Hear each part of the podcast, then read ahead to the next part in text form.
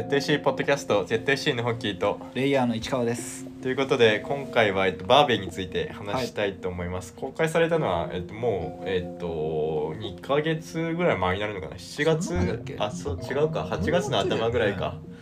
でまあなんか日本では結構いろいろあって、うん。まああんまりそのうん相手にされてないというか、うん、そうだね。うん。僕見に行った時も結構行った時に若い女の人か結構ね外国人のお客さんがすごい多くてなんか観光客っぽい人も混ざってたって感じだった。えーまあ、なんか世界的に言うと、まあ、ん。むちゃくちゃヒットしてて、まあ、うん。特に欧米圏、うんあのマリオを超える勢いで興行収入を叩き出してるから、まあ、暫定今年1位っていう立ち位置で、マジか。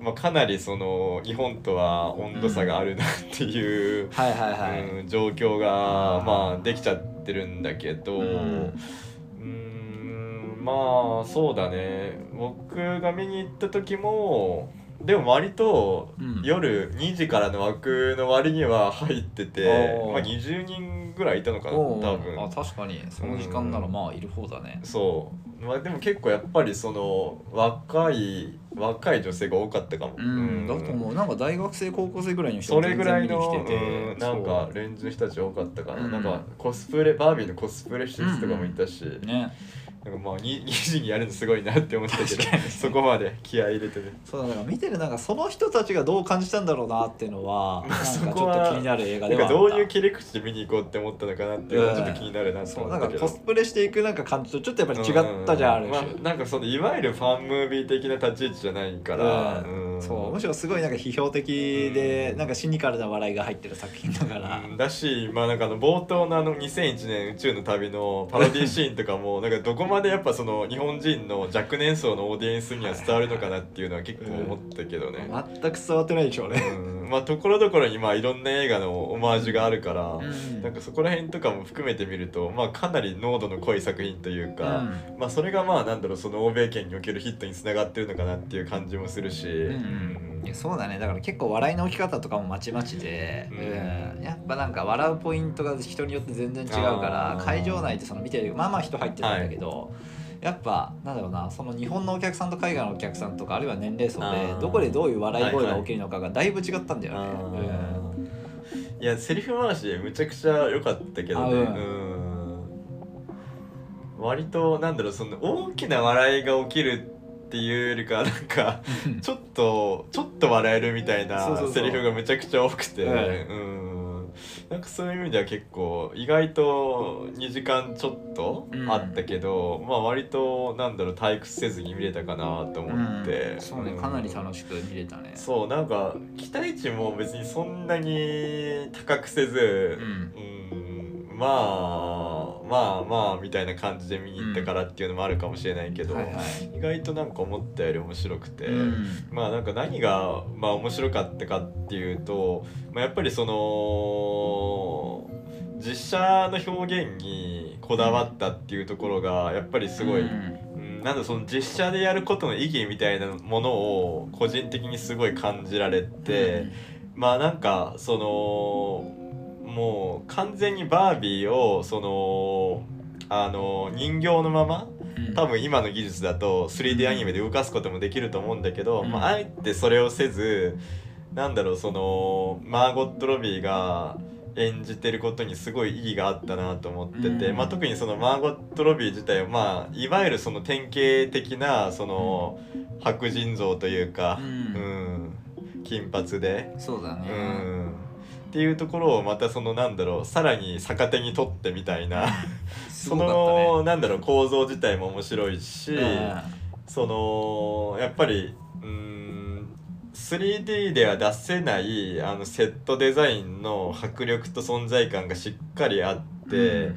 まあ、なんかそれはそのまた「スター・ウォーズ」シリーズとかとは全く別のアメリカのミッドセンチュリーの、まあ、うん。再解釈というか、あの本当にそのバービーのグッズ展開におけるその,、まあ、そのドールハウスとか、まあ、あの病院のセットとかを、あれをライフサイズで再現したらどうなるんだっていうところをかなりその純粋に考察して作ってる部分があって、まあ本当冒頭のあの真っピンクの世界とかもそうなんだけど、まあところどころそのスケールがやっぱりそのあくまでその人形のまあその延長線上で販売してるグッズだからっていうところで、うん。まあなんかサイズ感がおかしかったりするんだけど、はいはまあそれはそれですごい面白くて。うん。であとやっぱりなんだろうその最初はあの水を飲むシーンあ牛乳を飲むシーンとかあももうただ単に垂れ流しに出したりするんだけど、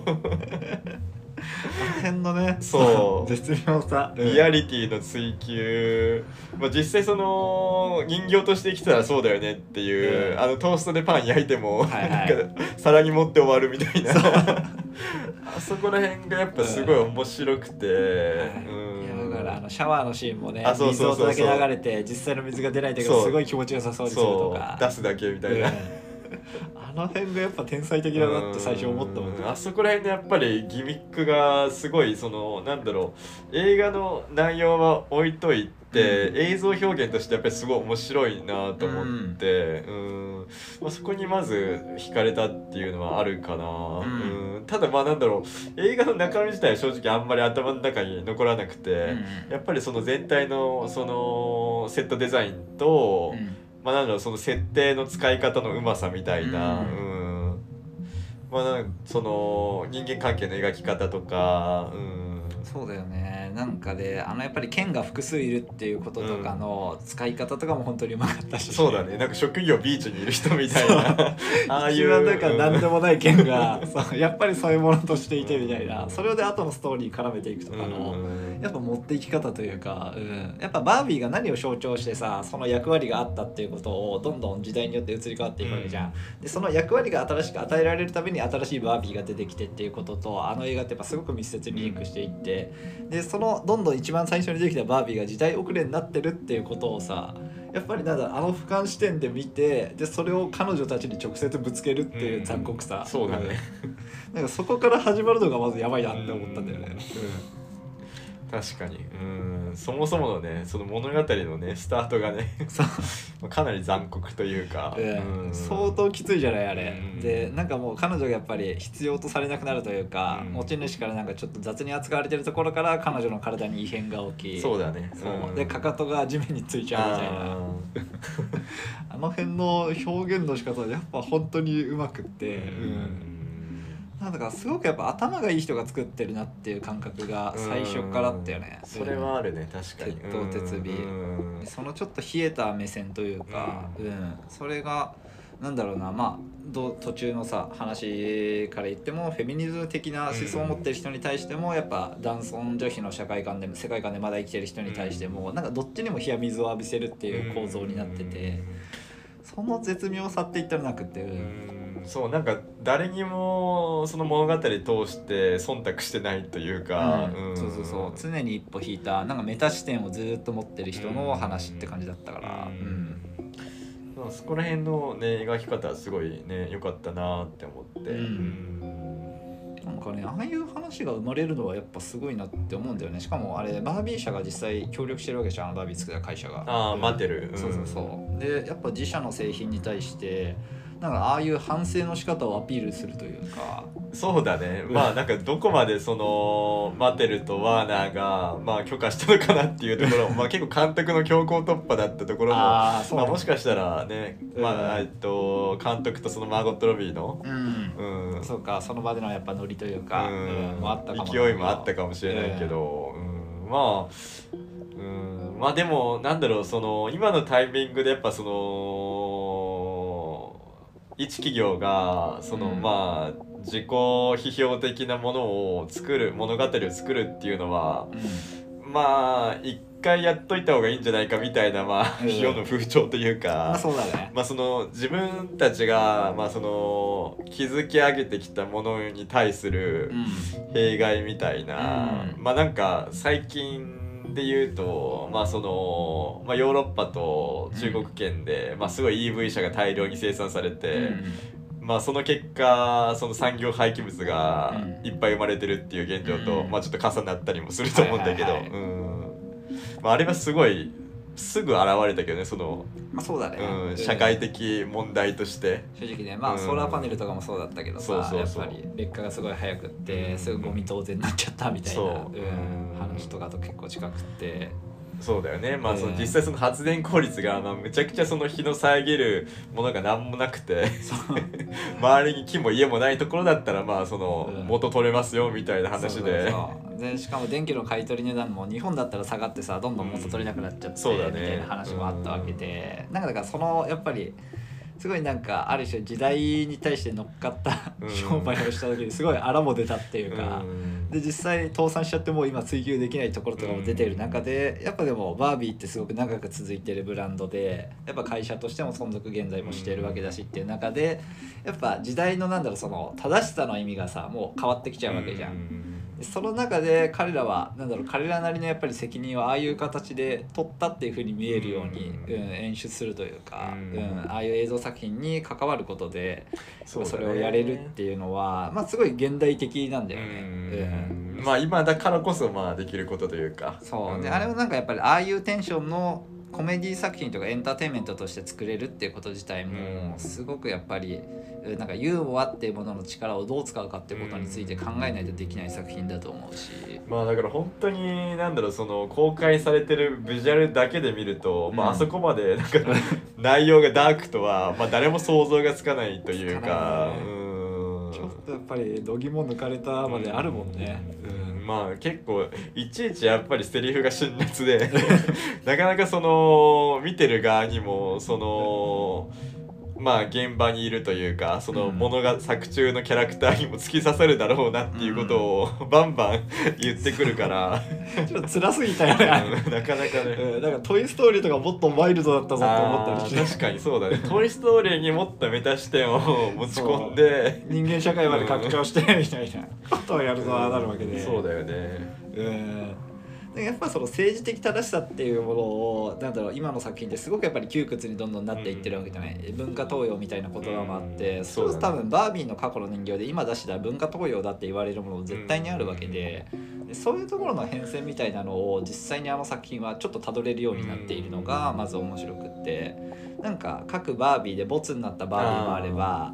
なんだろうそのあまりにも人気が出ないだろこれはっていうどうかしてるギミックが入ってたりとか、そういうものも紹介しつつ、なんか作品の中でちゃんとバービーのその歴史を追っかけられるんだよね。うんそうだねでその情報が自分に入ることでこの物語の意味っていうのがどんどん膨らんでいくっていう仕組みになってるからなんか単純にその勉強するだけっていうよりもやっぱその時代の変化とともにバービーって人形に対するなんか見る目線が変わっていくことをどんどん教えてくれるじゃん。でそれはすごいやっぱ人間が作品を見る時になんかそのメタ視点みたいなものをやっぱりどう獲得するかっていうことと関わっていてそれはなんだろうな日本だったらなんか高畑勲とかがある種やりたかったことがあったりするのかなとも思ったりなるほど、うん。っていうふうに見たから、ううん。んだからあれはすごいやっぱり日本人がなんかやりたくってなかなかできなかったことなのかなっていうふうにも思うんだよね。うん。まあ例えばそうだね。日本でああいう作品を作ろうと思ったらうん。まあなんだろうそのいわゆるうーん日本のなんだろうその集団で何かを解決してうん。物事を動かしていくっていうところをむちゃくちゃ費用的に描いたりとはいか。あり得るね全然。だからある種そう何も進まない議論みたいなのがあそうそうそう。なんかその高齢者叩きとか そういうところを多分じっくり やる必要があるから日本で多分同じような作品作ろうと思うと、まあ、今のその映画館に来てる世代って、まあ、多分半分以上がシニア世代だから、はいはい。まあ、そこからもうだいぶ大ブーイング受けたりとかもうね。とてつもないことになりそうな気がするんだけど。うん。ミニシアターとかすごいことになりそうだもんね。そうでもだからそこの困難さって、まあ、日本なら多分絶対にあって、うん、なんかだからバービーっていうものがいかにあのある種の時代を象徴できるものとしてなんか存在してたかっていうその目線の付けどころっていうのもすごく良かったわけだよね。でそういうものがあったことがやっぱり大きいっていう。あーなるほどね。そう。うん。なんかそうだよね。確かに。うん。バービーのまあこれまでのあり方と今後の展開、まあ行く末というか。うん。なんかそういう意味ではなんかもうちょっと話を拡大してなんかそのトイザラスがうん。まあ本国では倒産してる話とかなんかそういうなんかところをもうちょっと突っ込んでほしかったかなっていう気もしたけどね。うん、そう実際そう、うん、その販売状況がどう変わっていってるのかっていう、うん。そのアメリカ国内において、うん。まあ、やっぱりそのアマゾンに駆逐されてるのか、はいはいはい。まあ、あとは、まあ、ターゲットで売ってるとか、まあ、うん。そういう状況もあると思うけど、うん。うん。なんかそういうリテイラー視点の話もちょっと欲しかったかなっていう気もしたけどね。そうだね、うん。経営者とあくまで人形と消費者の視点しかないじゃないからね。う売り手側がなんかどう思って売ったのかみたいななんかそういう話はもうちょいあっても、うん。まあもしかしたらよかったかなっていう感じもしてて、まあ、ただなんかやっぱそのバービーがその時間を経るにつれて、うん。やっぱその感情を獲得していく過程の描き方はすごい良かったなと思って、うん。まあ、特にそのあのえっと物語の中盤であのバス停の椅子に座るシーンで、うん。あのすごい高齢のあのまあもともとコスチュームデザイナーのおばあさんが出てきて、うん。でなんだろうそのうーんバービーがまあその老婆に対してうん。綺麗ですねみたいな言葉を発してでそのおばあさんが、まあ、知ってるわみたいな、うん答えるし、うん、め伝えるシーンがっちゃよかった、ね、まああれは結構印象的で、うん。うん。なんかそのまあなんだろう。老いることに対するまあ肯定的なね、そうそうそう。うん、主張というか、うん。まあなんか人間ってこういうもんなんだみたいな、うん。なんかそこのバービーが受け入れたっていうところと、うん。うんまあい。いシーンだったなって思ったり、ね、あそこやっぱ僕も一番印象に残ってるのはあのシーンで、うんやっぱあれを見た瞬間にああ最高だなって思ったのよ、うん。うん。であの後バービーが涙を流すじゃない。そうだね。静かな、うん。そのことがやっぱりあなんかやっぱり人形っていうものになんかある種のその感情を生まれる時にああいうなんか悲しさみたいなものから入るんだっていうのはさ、なんだろう。うん命題としてはずっとあるわけでやっぱりその人形が人のように年を取れない一緒に死ぬことができないみたいな描き方って今までもあって、うん。時間を共にできなくって例えばロボットだったらロボットだけが取り残されていくみたいな、そういうもののなんだろう凝縮をああいう形でやるっていうのはすごい初めてで、やっぱあれは老いっていうものをすごくフォーカスして、うん。かつそれを肯定的に受け取ってる実際の人間がそこにいるっていうことがすごい重要なわけじゃん。だからそこのなんだろうな、うん、あの会話のやり取りの絶妙さっていうのはなんかほんとに奇跡みたいな会話で、うんうんあれはでもなんかポンとあそこに置いたっていうのが、うん、すごくやっぱりその映画の最後までうん。響いてたなっていう感じ。うんそうだね。まああとそのバービーのもともとのその発案者というか、うんうん。マテルのその 創業者のうん。汚職の件に触れたりとかも。そ の辺もまあ結構ね批判的でよかったなっていう。そうん。バカ面白かったねそのあれあれ面白かったよねやっぱり、ううん まあ、やっぱああいうなんだろうメタ的な視点がやっぱ多分に入るっていうのがまあ結構その2020年代のやっぱ映画のスタンダードなんだろうなっていうのはやっぱ、うん。そうだね。思わされたねなんか、うん。あれなんかが成り立つのがね。そうあくまでなんかそのまあ映画の世界とその実世界をまあ切り離すのか、うん。まあ、じっくりそのリンクさせていくのかっていうところで、まあ、やっぱりあのなんだろう一応形式としてなんだろうそのコメディを撮るとやっぱそこら辺がすごいなんだろうスムースレスというか、うん、うまいことなんかつながるなっていう感じがして。そう、うんか特にね今ってさなんだろうその例えば大河ドラマみたいなものがあったとしても、昔の時代を描くときに例えば貴族のキャラクターの中に人種をやっぱり複数入れなきゃいけないみたいなポリティカルコネクトとしての、やっぱり訴えられるみたいなことってすごくあるわけじゃない？そうだね、うん。まあ特にその去年の「ロード・オブ・ザ・リング」のうん。プライムのドラマバージョンとかも、まあそのオリジナルのトイロジーに比べるとうん、圧倒 エルフグに。ねうんそう黒人がいたりとかもそうだし、やっぱりで実際にさなんだろう、まあ、フィクションの世界だったらまだそれができるかもしれないんだけど実際の歴史の中でさ芋をしなかった貴族の中に黒人がいなかったのに黒人を出すみたいなうん。ことってさやっぱりすごく危ういわけじゃないそれは。まあそうだね、うん。でそういうこととかに対してなんだろうなうーんなんかあのメタ視線っていうものはさやっぱりそれを防ぐための防ぐって言い方はあれだな。うん。なんかやっぱりそういうことを無理してしないでもやっぱりある種今のから見た時のおかしさとか正しさを突きつけられるんだよっていうことをやっぱりやった映画だと思うのよバービーは。うん、でその意味でもすごく重要でやっぱ今のなんだろうその政治的な正しさに対してベターってやるとやっぱり作品の中になんか出てくる歪みみたいなものは多分何十年か経った後に見たらすごくやっぱ違和感として逆に目立ってくると思うのよ。そうだね、まあ、やっぱどうしてもやっぱそのそれ以前の作品とまあその後のまあいろいろものが反映されたものを見比べるとまあやっぱり明らかにまあいろんなところにまあ配慮してまあ特になんだろうその2000年代後半から2010年代半ばぐらいまではやっぱりそのハリウッド映画って、まあ、割とその中国企業がスポンサーになって、あの制作してた側面がすごい強いから今はちょっとまあ違うけど、うん。うん。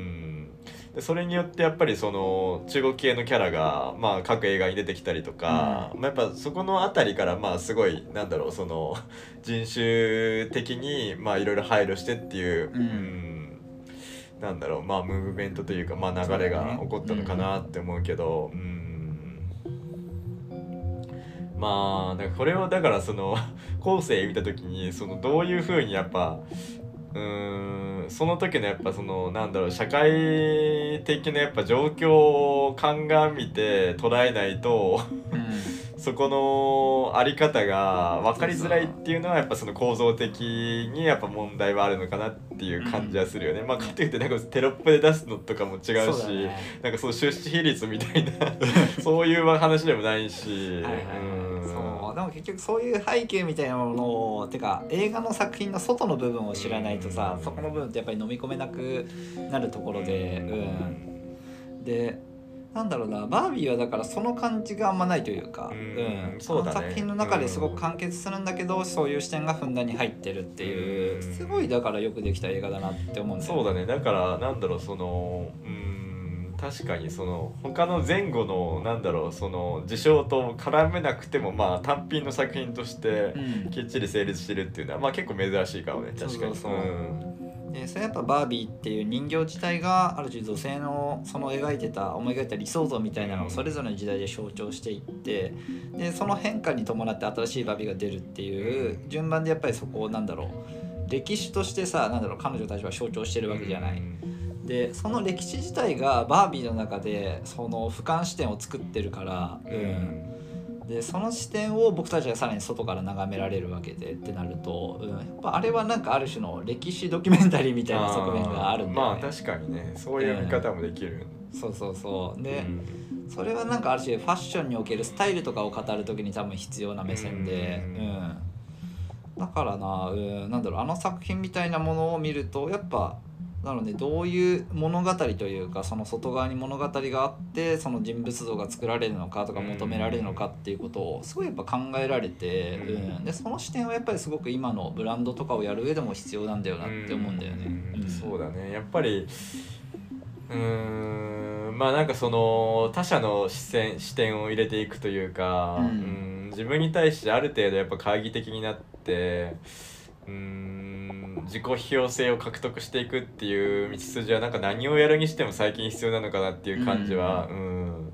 そう。やっぱするよねどうしても。そう。でやっぱなんかそこの自分の編集力というか、ううん。んだからあの映画もやっぱりバービー自体がさやっぱりどんどん自分で気づいてなんかその話で自分が間違ってたっていうふうにさ、うん。なんか自分の存在をちょっとこう改変しなきゃいけないっていうふうに思い出すわけじゃん。そうだね。うんうんでその足跡があるんだけどやっぱ一番最初にちゃんとバービー自身がなんかそのすごい典型的な像として作られてるっていうことをあの少女から突きつけられるわけで。でその時点で彼女のある種当時担ってた役割は終えるんだよねあの映画の中で。うんそうだねうん。確かに、うん。でそのことによって彼女は次のなんだろうステップというか自分の改変に進めるわけで,、うん。でやっぱその子のなんだろうちゃんとあったことにしてるっていうそのバービーがそういう存在だったっていうこと。を、そこのやっぱり、うん、公正さというか、うん、はやっぱり時代を超えてもつながる正しさにつながるんじゃないかなっていうふうに思うところ。確かに、うんまあそうだよね。なんかあの振り回されるあの滑稽な大人たちの存在とか。あの辺はだいぶ面白いんだけどね。うん面白かったね。なんで最最終的にあのバービーランドに来たのかなみたいな。あんまりなんか来たところで。そうそうそう意味わかんない。特に意味はなかったけど。うん。なんかでもねケンたちのなんか謎のパフォーマンスとかもあったしね。あそうだね、うん。うん。なんか途中そのミュージカルのようなあの戦闘シーンとかまあやっぱそのそもそもあのバービーの世界に武器がないっていうところで、うん。ね。あの中途半端な殴り合いみたいなあんま知らないみたいうん。な死にようはないっていうぐらいのね。そうだからあの現実のさ本を持って帰ることで図書館で借りたあー。そう本を持って帰るバービーランドがすごい変質するっていうのとかもうんね。確かに。だからある意味なんかあの君たちはどう生きるかに対してのアンサーというか。そう。いう見方もできるよね。ちょっとできると思う変わってしまう世界みたいな、そうそうそうそう、うん、変質しています。世界 あれはねバカ面白いよりそうでもなんかあのやっぱりなんだろうその思想みたいなものをさある種なんかちょっとウイルスっぽく扱うというかうんでそれが感染して人に伝染してなんか人を全く別のものに変えてしまうっていうのとかはすごくやっぱりなんだろう主義みたいなものについて彼らの思ってるところだと思うのよ。あーうんまあでもなんか普通になんだろうそのいわゆるなんていうのかなその、まあブレインウォッシュっていうものがまあ主題としてあると思うんだけど、うんまあそれまあなんだろうその他者から過分に影響を受けすぎないっていう点でまあなんかその教育の過程であの映画を見せるっていうのは結構いいかなとかあ思めっちゃいいと思う、ん。めっちゃいいと思う。うん、そなんか変なカルトに引っかからないようにみたいな感じで なんかその教材としてなんか扱うのも結構いいんじゃないかなとかも見ながら思ったりしたう。いけど、やーありだよね。うんなので実際あのすごいわかりやすいモチーフというか馬だったりとかの、うんうん そうだねすごいからやっぱりでギター弾いたりみたいな。うん弾いたりね だからあのねあのやっぱり批判的な目線っていうのをやりながらね。うんそうなんかまあケンのなんかその極端な思想の変化もそうなんだけど、うんあのバービーの最初の頃の言動もすごい面白くて、はいやばいからね。しっかり。なかなかいかれてるというか。剣に対する扱いとか、うん別に好きじゃないとか。そうそうそう。すごいよねあの扱い方。あくまでマスコットみたいな。それは怒るわっていう。だからうん。剣の方にもちゃんとなんか共感できちゃう部分をねあそこで作るしね。そうだねでより狡猾なんだろう現代の男たちも出てくるわけで、うん。経営陣だったりとかそ,、ね。の道行くサラリーマンの剣が質問してたやつらとかね、すごいシニカルな会話をしててね。あの辺も見事だった。そうだね。なんかその明らかにその裏に意図があるようなセリフを 話したりとかう。ん、そこら辺もすごい良かったかなよかったね。うんまあなんかねこのままあんま盛り上がらずにうん。スルーされていくのは結構もったいないなっていうああ、うん本当に本当に。日本において。そう、ん。日本こそ結構見るべきぐらいの映画なんだよねあれ。うん。うん。そうだと思う。うん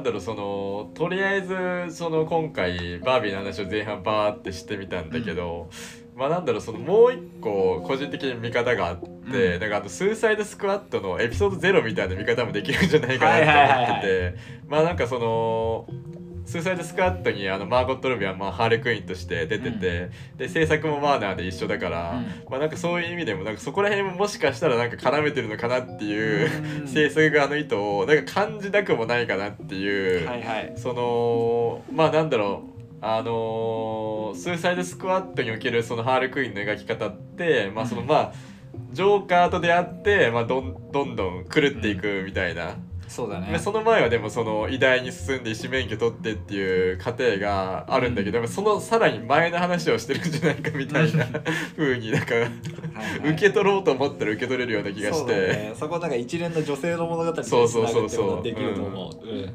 実際その本編でそこまで前のタイムラインは描かれてないから、まあ、なんかもしかしたらあのーワーナーが作ってるあの DC ユニバースのハーレクイーンがあのバービーとつながってるんじゃないかみたいな。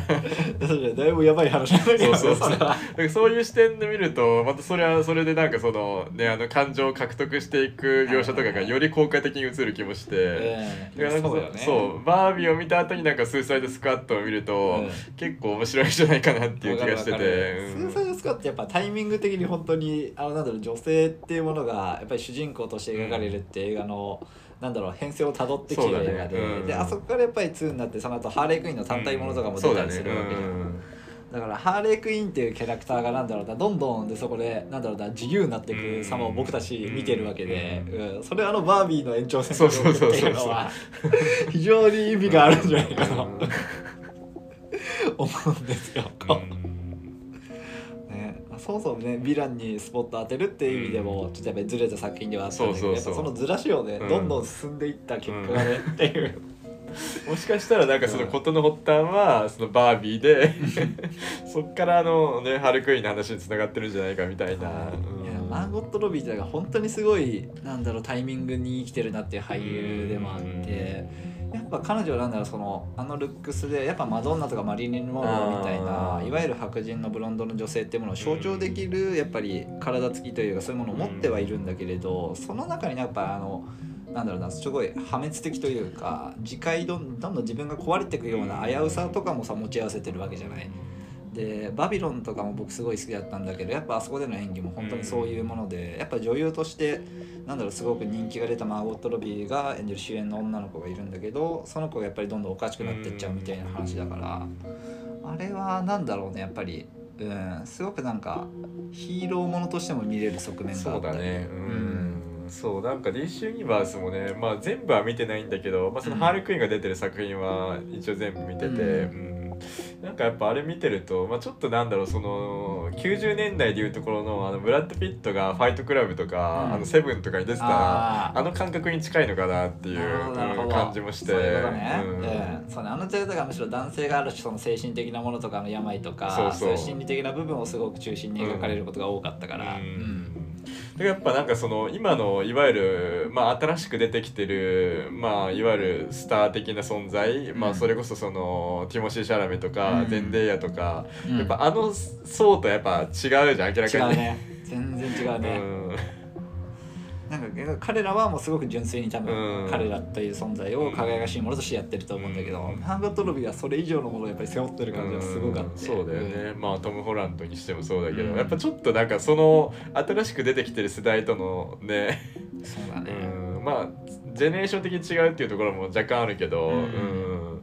なんかあそこまでやっぱ自分の存在に対してなんか自覚的に、うん。うん作品選んでる人ってすごい珍しいなと思って。うん。いや本当にだから出てくる作品がやっぱりなんだろう線でつながる作品がすごく多くってやっぱ彼女がどういう配役でなんだそれぞれがどういう結末を迎えてそのどれに自分が共感できるのかみたいなことってうん。多分すごい試金石になるんだよね。うん。自分のなんかバロメーターというか。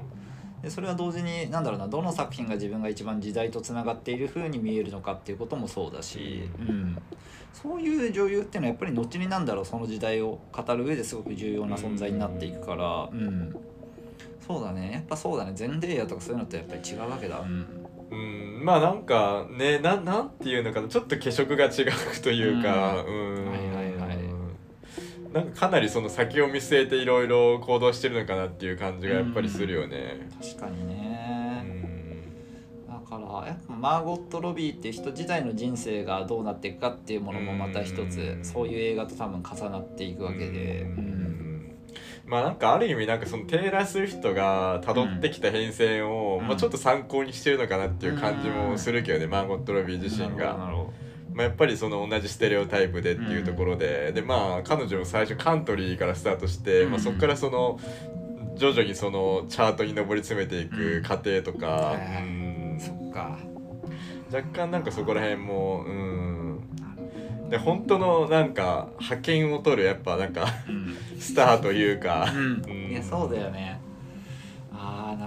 今の時代やっぱそのなかなかその生まれにくい存在そのいわゆるそのメインストリーメインストリームをうんもうひたすらなんか突っ走ることができる人、多分もう本当に少なくなってきてて、うん。それファッションでも多分一緒だと思うんだけどねやっぱりその大勢に受け入れられるものを作れば作るほど陳列になっていくから、うん。まあなんかそれが結構その前半の話した内容にもつながると思うけど、ううんんやっぱそこをなんかどうそのケアしながらうん。いい作品を、まあ、選んで演じていくのかとか、うん。うん。やっぱそこら辺ってすごい考えさせられるなっていう。確かにね。アだからメリカにおいてもうん。うん、なんかその昔よりもやっぱその 見る側もそのなんなんていうのかなその評価軸がどんどん増えちゃってるっていうのはやっぱあると思うんだけど。なんなんだろうそのまあそのメタ的な視点でその整合性がしっかり取れてるかとか、う んそのね社会通念上どうなんだとかそうだねうん。作品自体の中に入り込むっていうよりもむしろ外に連れ出そうとしてくる視点の方が大きいぐらいだから、うんまあだから本来まあだからジブリがやりたかったのもまあこういうことなのかなっていう感じもちょっとするよね。そうだねうん。まあその現実にやっぱり目を向けさせるっていうことをね、うんまあ前回収録した時もうん 話したけど、うん。だねまあそれがねそのやっぱアニメでどこまでできるかっていう、うん。まあ、そうだねそこの違いはあるけど、うんかでもそうねそういう意味ではだから日本の特にジブリ作品ってどうしても宮崎駿監督とかそういう言われ方というか俗人性が強い語られ方をしすぎててやっぱ宮崎駿がそういう人だからそういう作品になってるっていうなんか物語がちょっとできちゃうんだよね。宮崎駿が戦争とか兵器とかが好きなんだけどそれに対してでも非なんだろうその戦争体験がある上の世代と自分がつながっていてでやっぱそこに対して批判的な視線も持たなきゃいけなくってその間でまあ板挟みになっちゃってるっていうその葛藤を描いてるんだっていう話を鈴木敏夫とかやっぱりすごく物語として語るのが上手い人だからそれを出すわけだけど。やっぱそうなっちゃった時になんかその世代のその人の語りっていう風になることで社会の問題として逆に見えなくなったりするのよ。まあなんだろうその体験を伝えるっていう意味では、うん。まあその有意義な手法かもしれないけど、うん。そのうーんまあなんて言うんだろうね。なんかその結構独善的な主張になっちゃうっていうことなのかな、そうすると。そうだから客観性がかなりなくなっちゃうというか、うん。あくまで宮崎駿の意見で宮崎駿に帰属するものっていう風になっちゃって、なんかむしろそのバービーとかあるいはマーゴット・ロビーのなんだろう持ってるものって多分そのその時代とかアメリカの持ってるなんかみんなの持ってる共通のイメージとかそういうところをやっぱりすごくうまく使えてるわけじゃない。っていう風になるとやっぱりそれはなんか自分たちのバックグラウンドから来てる物語とかキャラクターだっていう意識が生まれやすいっていうのとか、あるいはなんだろうそのやっぱり作品の外側とか制作陣の持ってる力学が見えてきたりっていうことがすごくしやすいと思うのでバービーはまさにそういう作品だったと思うのね。でそこのギャップっていうのがすごくずっとあると思っていて、うんまあだから極端な話やっぱその投入されてるまあ資本の違いとか、そうまあそういうところもあると思うんだけど、ええ。まあ実際そのね君たちはどう生きるかも、うん。まあスポンサー入れてもう宮崎駿の言うこと半分ぐらいしか聞かない感じで作ったら、全く別のものになったと思うし、うん、でそう考えるとねだからまあそこのバランスというかまあ舵取りをね、うん。まあどう取っていくかっていう、うん。まあなんかそういう意味でやっぱりねその今の日本の新しく出てきてる監督の方が、まあそこら辺のねハンドリングがうまいのかなっていうところはやっぱり、うん思っちゃうけどね日本の監督、ね。新しまあ、監督制作会社含めて、うん。うん。そうだね。だから制作会社単位で結構語られることが多くなったりするのは割といいことだとは思うし、うん。うん。なんかいかにその俗人性とかを排除してそれ以外の語りで作品を扱うことができるかっていうのは、多分日本のなんだろう一般層が今後持たなきゃいけないうん。なんか語彙なのかなって思うんだよね。うん。うんそういう目線でなんか見れるようになったら多分バービーとかももっとなんか違うように流行ったりとか。あうん喋ったりできるようになるんじゃないかなっていうのはすごい思うところでだからそういう意味であの辺を教育に使うとかも、うん。うんめっちゃ正しいなって思うし、逆には宮崎駿とかを批判的に見たらどうなるのみたいなそう、まあそうういう主張まあなかなかしづらいしづらい世の中であるよね現状まだ。うんからそこをなんかねちょっと取り外してというか、うん。スケール感を見る時のスケール感を切り替えるっていうのができると多分すごいまあだからまあそもそものやっぱその日本社会が持ってる好き嫌いをやっぱはっきり言えないっていうなんかこの社会システムにやっぱりちょっと問題があるような気もするよね。ね。議論ができないとかもそうだし。ん。ディスカッションがね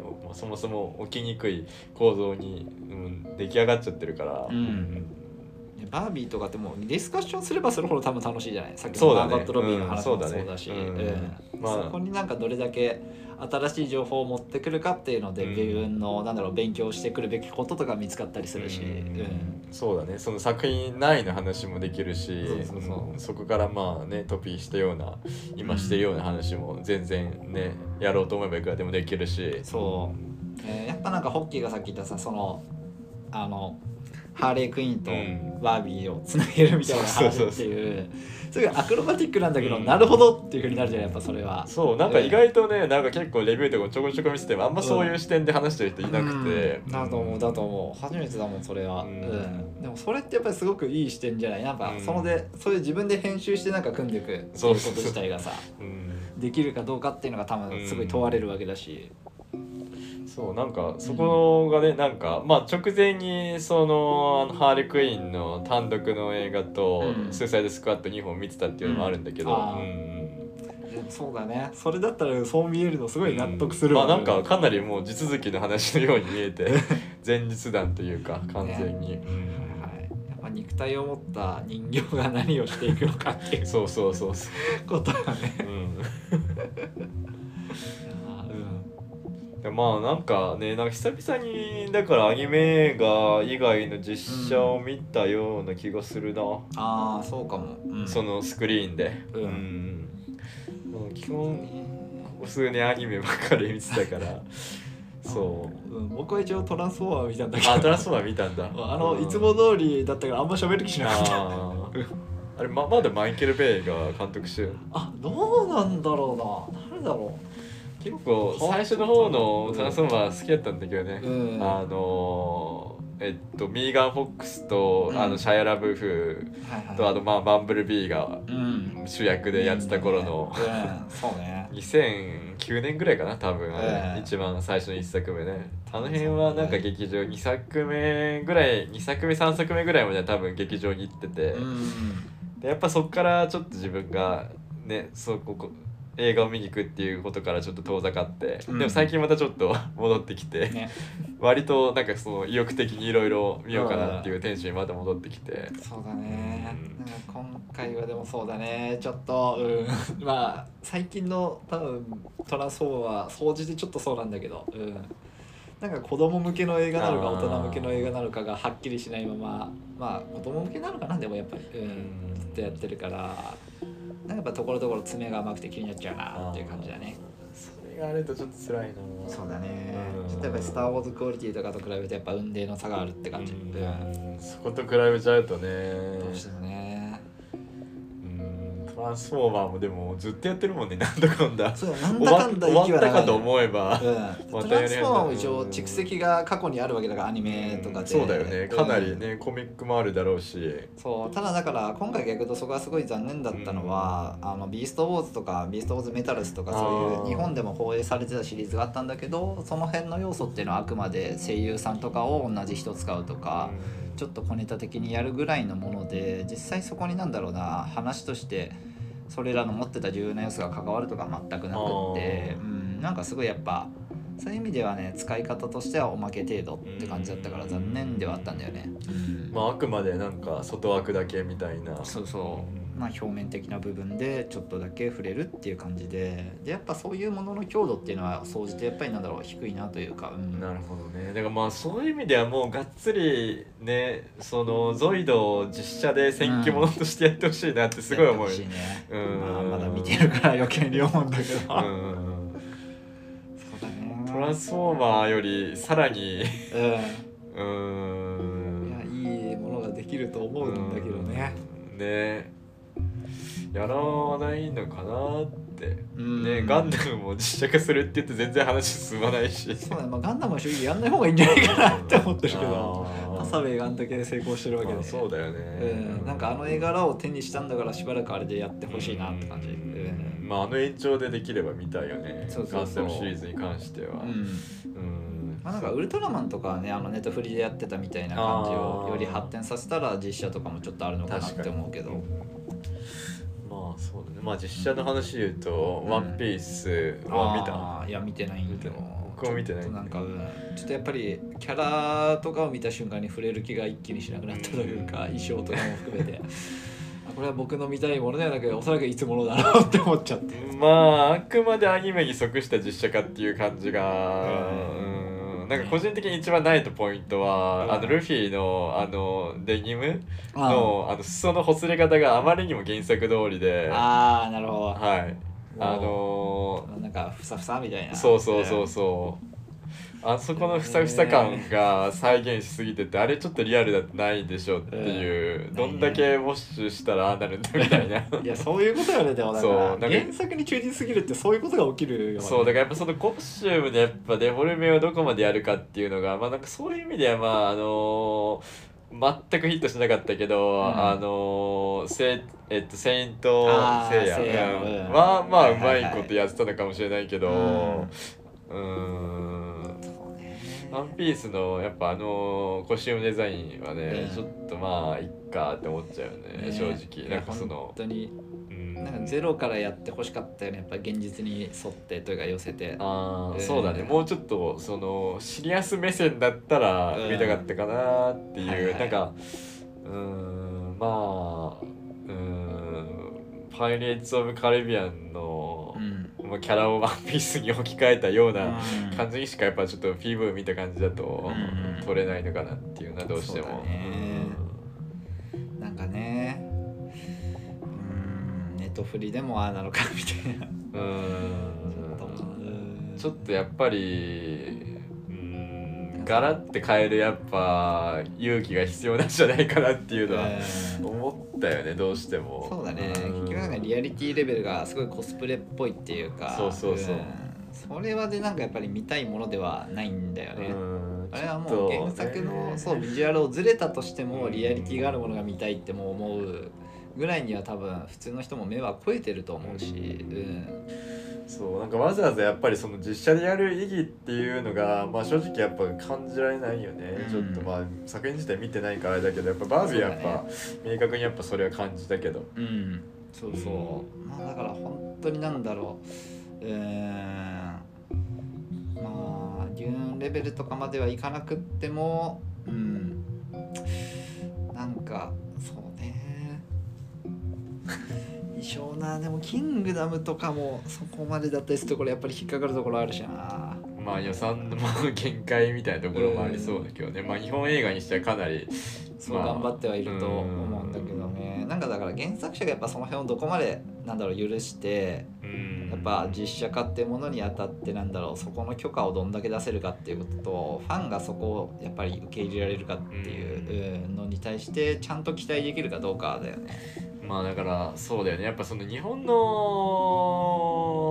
うん二次元作品の相性がまあまあそもそもやっぱ実写とあんま噛み合わないっていうのはもうデータとして、まあ、明確に何年も前から出てるはずなのに、はいはい、でやっぱりそこに対する希望を、うん、まだ持ってるのかっていうかうん「ワンピースならいけるんじゃないかみたいなうねん。甘えっていうとあれだけど まあなんか要はだから本当にそのキングダムを大きいスケールでやっちゃったっていうことだよね、ん。そのグローバルの規模でね。資本入れて。そう。あーまあちょっと今後も触れなくてもいいかなっていう気が。それまあもし見ることがあったらちょっと触れるかもぐらいで置いといて いやちょっとねアニメのやっぱクオリティが上がりすぎてるっていう問題もあるよね。そうだね。実写に対して。ね、ワンピースのあの最近のあのギアフィフスに入るアニメの作がやっぱめちゃくちゃよくって、そこの話はマジで見た方がいいと思うんだけど、本当に絵が素晴らしかった。うん、であのやっぱりねその日本画的な文脈の絵柄っていうのをやっぱあの週刊のアニメのクオリティであそこまでやるっていうのはちょっとただごとじゃないから、うん。うん、普通に映画並みのクオリティがあってあれだけはなんかみんな本当に見といた方がいいんじゃないかなって思う。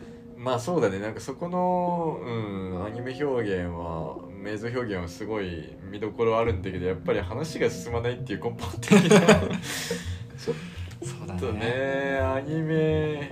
ちょっとね。たまに見るけどなんか、うん。なんとなくでわかるみたいなところだよね。が、わかるわかる、うん。ちょっと何ヶ月か見てなくてもああみたいな。そうそうあんまり話動いてないっていう。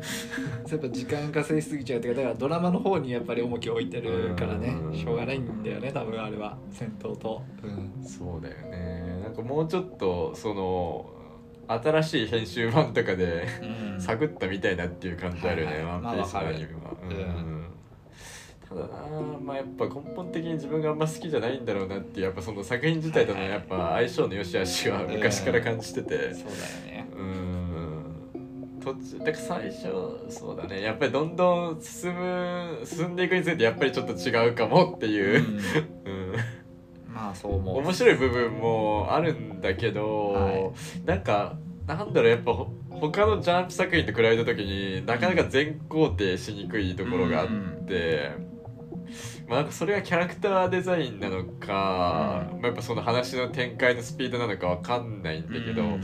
なんとなくやっぱ自分とは相入れない要素がうん。どこかにあって。はいはいはい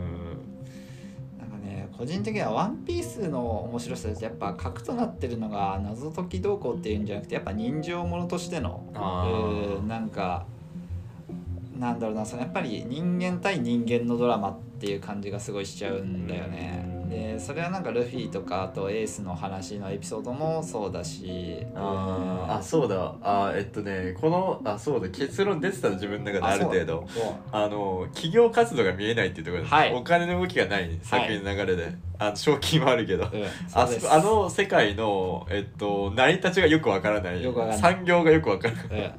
まあなんかあのドフラミンゴとかが、うん。あの腎臓なんだっけ？あの腎臓悪魔の実、はい。スマイル？スマイル。を作って、まあ、その裏で流通させてるみたいな話はあったんだけど、その経済活動が見えないっていうところに多分、すっごいよう。ん、違和感感じたんだそういえば、うん。ブリーチとかだと、まあ、そもそもその通貨っていう概念があんまりないから、うん。そういうの気にしなくていいんだけどうんそうワンピースはねだからなんだろうそのなんだろう海賊が集まってギルドみたいなの作ったりとかっていう展開も最近あったんだけど、うん。そのことがあったからといってそういう組織だったものとかの動きがなんかすごいリアリティを増すかっていうと全然そういうではないっていうのがすごい弱点で、結局なんか革命軍とかその思想の戦いみたいな感じのになっちゃってんだよね。うん。なんかその社会構造が「ワンピース9であんまり見えないというか、ええ。うん。そうでそれはなんかやっぱりすごくある種子供っぽい部分のうん。なんだろうドラマになっちゃってるからで結局最後は力技じゃん。うん、そうだね、でそれでしかないんだよ結局まあそうだね。基本的にやっぱその悪に打ち勝つっていう構造が、うん。まあなんかその全株式を取得してとかそういう話じゃないから。そうそうそう。そういう話じゃないから、うん。支配権を得るとかじゃないから。そうそうそうそう。民意を得るとかでもないから、うん。うん。一番強いやつは誰かだから。ううん。そこそこがね多分、うん、やっぱり一番引っかかってる部分。そうだね。なんかそういう意味ではやっぱあの「呪術廻戦」とか見てると、うん。あのメイメイっていうキャラクターいるじゃない、彼女はなんか結構かなりそのはい。禁欲にまみれてるというか そのまあね金次第では 働きますけどみたいな。やっぱそういうなんか微妙にそのリアリティのあるセリフだったりやっぱなんか節々でなんかその実在感っていうのがうん。見えてくるから良かったりするんだけど、うん。あとはなんか家っていうものの存在とかも結構あるし、あそうだね。伝統的なとか,、うん確かに。まあ、西と東にちょっと勢力が分かれてるみたいなそうだねとかもあるし、うん。まあね舞台が日本でっていうのもあるし、うんうんまあなんかねその象徴的にあの渋谷がね、うん。舞台として描かれたりとかやっぱそういうこともあるから。うん。やっぱなんかそこのまあ前半に話してたメタ感とはまたちょっと違うんだけど、うん。まあなんかその実世界でなんか既視感があるベースを使って物語を展開させていくっていうのは、まあなんか最近のチェーンソーマンとか見てても、うん。まあ割と有効な手法なのかなって思ってて。そうだね、うんまあそこでなんかどういうなんだろうなそのギミックというか実世界における組織とか仕組みを取り入れるかによって話のテイストが変わるっていうのが、うんまあ、だからそのチョイスの問題がねうん。やっぱあるよね。そう、うん。だからやっぱその基盤の部分をやっぱもうちょっとね、うん。しっかり最初のうちからやってくれてたらまあ「ワンピースはまあもう少しハマりしたのかなっていうのは結論として。うん、うん。すごいわかるわかる。だからなんだろうな日本だとだからそれやろうとすると多分時代劇にならないようにそれをやるのがすごい難しくって、うん。で「ワンピースはねでもそういうものでももはやないから、うん。なんかあんまりあれについて考察とかもどんだけ意味があるんだろうかっていう感じにはなっちゃうよね。うん。そうだね。なんかなんなんとも言えない。うん、言えないね。うん。そうう。ん。やっぱ絵はうまいしそういう面白さは全然漫画としての面白さはすごくある人だと思うんだけど、こと話に関してはなんかやっぱりねうんなんかそうじゃないのよ感が今あるね。そうだね。だからやっぱそのジブリもそうだけど「ワンピースもやっぱなかなか日本において批判しづらい立ち位置だと思うんだけどもはやその産業が巨大すぎて。そうだね。うん。ただまあやっぱりそのじっくり見るとやっぱそういうところがまあ気になるっちゃ気になるなっていう、うん。そう。だから前にフィルムレッドの話をした時もものすごいその辺が気になってやっぱり全然修正がみたいな話もして。なるほどねフィルムレッド半分ぐらいまでちょっと頑張ってちょっと半分か。まうんあそれまでいかん。3分の1ぐらいでちょっと、うん、まあうん無理だよね。ちょっと折れちゃったね。あの プライムで見てたけど。うんだと思うわ、ん。どういうこと？っていうなんか。ちょっと無知あったよあれは。うん。さすがに、でもあんまりねなんかキャラクター数が多い作品ってまあ基本的に魅力的になりやすいと思うんだけど、ううん。まああそこまでやっぱ極端に増えすぎるとやっぱその弊害ってあるんだろうなっていうのは。そうだね。うん。やっぱ新しいキャラがどんどん出てきて昔のキャラはあんまりうまく使えてないなって感じもあるし、うん、まあ実際その作画コスト的に一気に出せるね、まあそのギャランティーの問題も含めて、そうだね。うん。限界あるけど、まあフィルムレッドででもあれだけ儲けてたらねって感じまあも確かに。次はもうちょい丁寧にやってもいいんじゃないとかも思うそうだけどね。ねまあだから、まあその制作会社のピエロつながりでいくと、うん。まあボルトが一旦そのアニメシリーズちょっと前に終わってて、まあその影響でそのワンピースの作画が上がってるっていううん。読みも多分できると思うんだけどど。チームを割いて。でもまた今、えっと、4話構成でうん。ナルトの新しいシリーズ作ってて、うん本来は今月、うん、先月か今月ぐらいに公開する予定だったんだけどなんかその作画が多分間に合ってないというかまあうん。クオリティに多分満足がいかなくて、うん。今、ま、さらに煮詰めてるみたいな感じで。やっぱなんかさここ最近のやっぱピエロはかなり気合い入れてるなっていう。やっぱ多分その外的圧力やっぱそのマッパがもう急に追い上げてきたから、やっぱそれを見てやっぱそのピエロの中にいる人たちが、うん。まあ、やっぱそのまたなんだろうその盛り返そうっていううん。古参スタジオとしてのやっぱりなんか矜持をやっぱ見せたいっていうところあるんじゃないかなと思ってて、っぱなんかそこら辺のなんだろう、うん、いい意味でのなんか競争関係というか、うん。市場経済というか、そうだね、うん。それは明確にやっぱりいい働きをもたらしてるからね、今うん。そうだからねなんかやっぱジャンプ作品の中でも、うん。制作会社によって全然、うん。その演出が違ったりとか、うん、作画が違ったりとか、うんまあ、特にねブリーチとかやっぱ、うん。もうあれは完全に唯一無二の存在というか、うん。まあ、原作者の影響も大きいと思うけど、ううん。うだね。絵柄がやっぱすごい向いてたよね。向いてた。ああに、うん。今の色彩設計とかがすそうごいそう。そう、入るから。うん、だからねやっぱどんどんこのなんか 創造性がやっぱアニメは伸びしろがまだまだあるんだなっていう。うん。うんってなった時にやっぱり実写とどうしても比較してしまうから、うん。うんやっぱどうしてもやっぱその実写に対する期待値がね、うん。上がってしまうっていうか、そうそう、うん。それが今一番困難かもしれない。そう、うん、アニメを見アニメに、うん、ある程度、うん、ウェイトを置いてる人間を満足させられる実写っていうのが多分うん。かなり多分、超むずいんじゃない、それはもう。んうなん。か何倍の予算をかけたらそれができるんだって感じな気がするね。そうなっちゃうね多分、まあもうスパイダーバースとか見てるとね。ちょっと無理だね、うん。あんなの実写じゃ絶対できないし、別路線で行くしかないよねうん。って思っちゃうもんね。そんなところかな、はいそんなところで。なんか無限に話せそうだけど。ちょっと話がループしそうなんで、この辺で、はいありがとうございました。ありがとうございました